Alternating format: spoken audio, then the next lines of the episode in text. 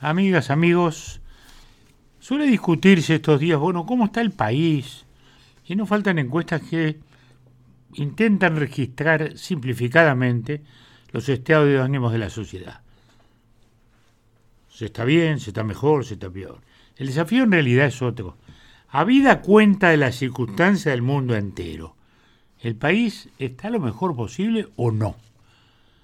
Nadie puede despegarse del mundo en que vive, siempre fue así, y ahora más que nunca cuando todos los fenómenos se universalizan instantáneamente. La pandemia fue universal, pero también muy uruguaya. La guerra europea transcurre en la Europa del Este, pero la tenemos en nuestras puertas. Inflación generalizada, escasez de alimentos, reconversión energética, precio del combustible. No es una serial de guerra que miramos este, como lejana en la televisión. Basta mirar la inflación. Estados Unidos por encima del 8%. ¿Cuándo pasó eso? Brasil está ya en un 12%. La Argentina vuela por arriba del 50-60%.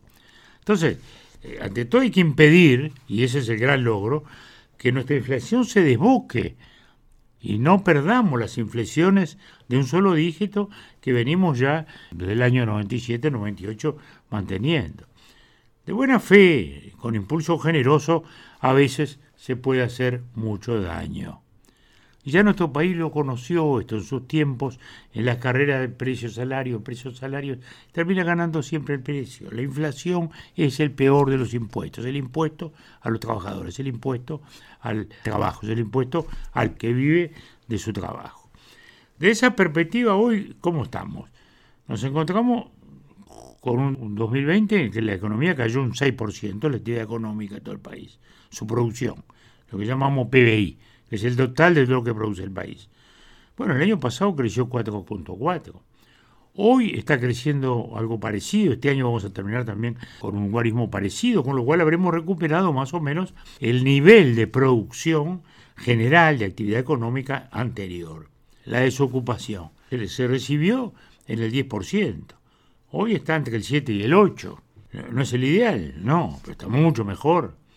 Se habían perdido 50.000 trabajos en los últimos 5 años. Hoy, entre el año pasado y este, vamos a estar recuperando 90.000 empleos. Bueno, en un mundo de incertidumbre con una región incendiada, nuestro país está lo mejor posible. Miremos hacia el conjunto. Ahora este debate se traslada también a la rendición de cuentas. Y bueno, y oímos voces que dicen, bueno, si la economía crece, rápidamente hay que aumentar los salarios. La economía crece porque se tuvo, entre otras cosas, prudencia en la administración. Y por eso mismo ya se adelantó, a cuenta del aumento de enero, un 3 y un 2% respectivamente a jubilados y a funcionarios. Si se pudo anticipar este aumento, es bueno, porque la finanza se haber manejado bien. El gobierno ahora tiene las prioridades definidas, la educación, la seguridad, la ciencia. Entonces, a partir de aquí se verá este, qué es lo que se puede hacer. Pero oímos mucha gente de buena fe que propone rebajar impuestos y subir subas salariales, bueno, no es congruente. Yo no soy economista, pero la experiencia de tantos años en la administración nos lleva a estas conclusiones totalmente realistas. No es ortodoxia fiscal. Seguimos con déficit. Fue el 4% del PBI, hoy, hoy más o menos está arriba del 3%.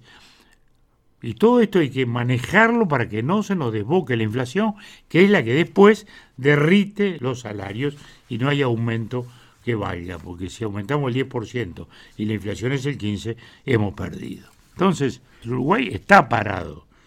Bueno, estamos ahora con un tema de, de la seguridad. Bueno, sí, es un tema difícil. El frente empezó con 7.000 rapiñas y entregó con 30.000 rapiñas al año. El año pasado hubo 24.000. Sí, son muchas, pero mucho menos, no son 30.000, son 24.000. Bueno, entonces, más allá de debates, están estos numeritos claros, rotundos. Lo mismo pasa con los hurtos. De enero a mayo este año es lo mismo, parecido. 10.530 rapiñas, cuando en el mismo lapso, en el 2019, el último del frente, había 13.604 rapiñas.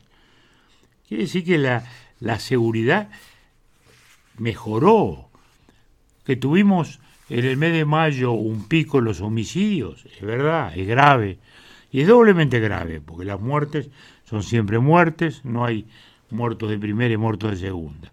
Y en segundo lugar, porque esto revela una batalla dentro del narcotráfico que lo hace doblemente preocupante.